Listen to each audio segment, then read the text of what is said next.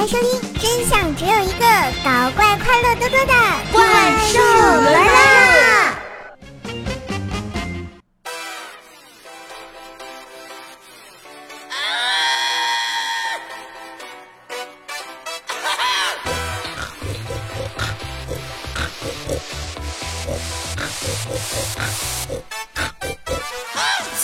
嗨，亲爱的男朋友们、女朋友们，大家好，欢迎收听《怪兽来啦》，我是你们耳边的女朋友怪兽兽呀。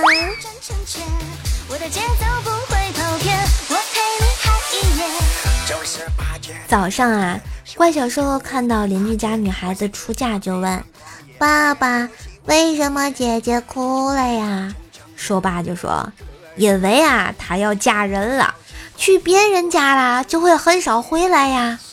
怪小兽想了想，爸爸妈妈总是欺负我们，要不我们也把她嫁了吧？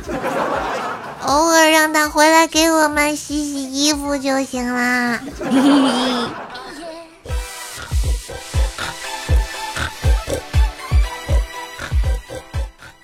在小区溜达，看到一个大叔啊和大妈在吵架。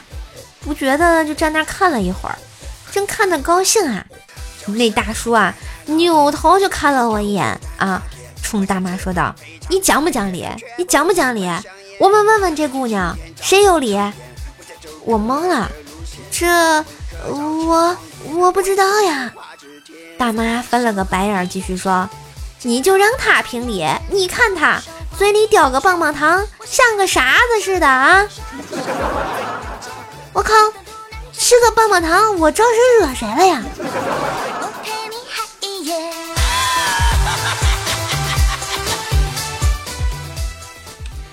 有一次啊，因为交通事故住院啊，旁边床的一个病友小声跟我说：“哎，刚才喂你吃药的那是你老公吧？虽然人长得一般，但还是蛮体贴的。”呵呵，我冷笑一下说道：“他可不是我老公。”是他开车把我撞了，所以一直照顾我呀。这病友啊非常惊讶的说道：“啊，为什么撞你啊？是意外吗？”我淡定的说道：“他向我求婚，要照顾我一辈子，我没同意。”哎，不对，等等，我怎么感觉忽然明白了点什么？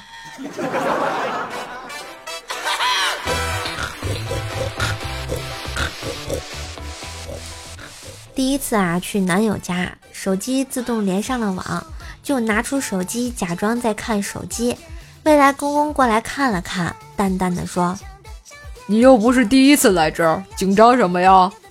我赶紧申辩，自己是第一次来到这儿。公公说：“你都没问我 WiFi 密码就连上了。”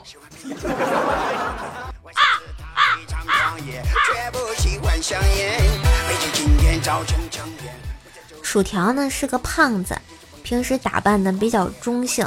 那天啊，他失恋了，来找我哭诉，哭着哭着啊，他就啊一个鲤鱼跃龙门扑在了我身上，瞬间我的腰就不好了，于是一起就去了医院。医生看着薯条说：“你一个大男人也不知道怜香惜玉，你女朋友这小身板能吃得消吗？” 薯条瞬间就哭得更伤心了呀！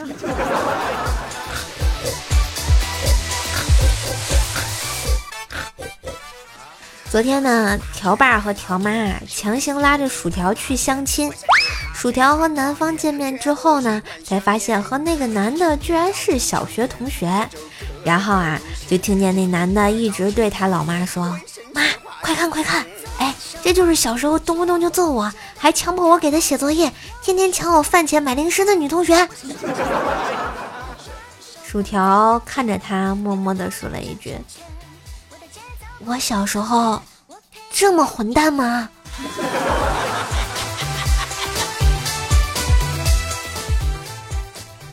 朋友啊，最近生病住院了，一直忙也没有时间去探望，好不容易请了半天假来到医院。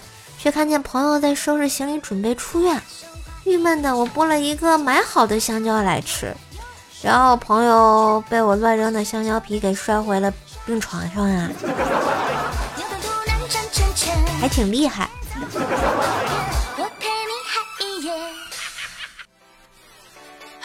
冰棍哥呢，曾经有一个女闺蜜，一直没有男朋友。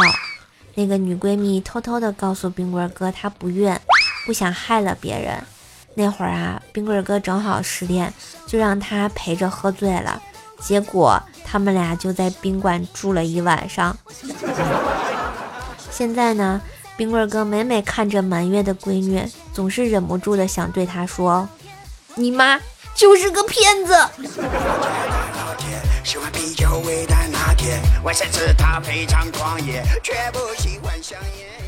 黑哥呢，高中的时候暗恋同班一个女生，然后呢，悄悄的把她手机号备注成了老婆。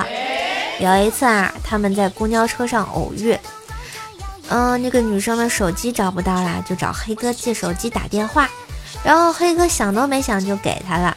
当那个女生拨出号码的一瞬间，唰的一下脸就红了。黑哥顺着声音找到了她的手机，然后黑哥拿着她手机看到的那一刻，唰的一下也脸红了啊，因为上面备注着备胎八号。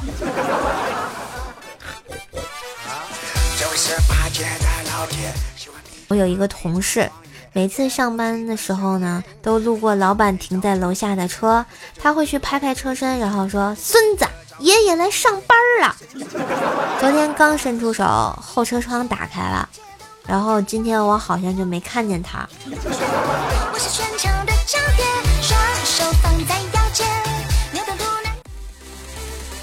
幽默搞笑笑话多，萌兽带你嗨翻车。感谢收听今天的怪兽来啦，就到这啦。段友出生，寸草不生。感谢小叶子的微信投稿。嗯，觉得节目不错，记得点赞、评论、分享一下哟。也可以加入射手的互动 Q 群幺九九七四个幺八，微信号怪兽手幺零幺四，新浪微博啊主播怪兽来跟射手进行一下线下的互动哦。也可以关注一下射手直播，晚上我们的七点钟直播间，还有早上。的五点钟直播间不见不散。嘿，我是射手，一个陪你开陪你笑的软萌段子搬运工。这俗话说得好啊，百因必有果，你的甜心就是我呀。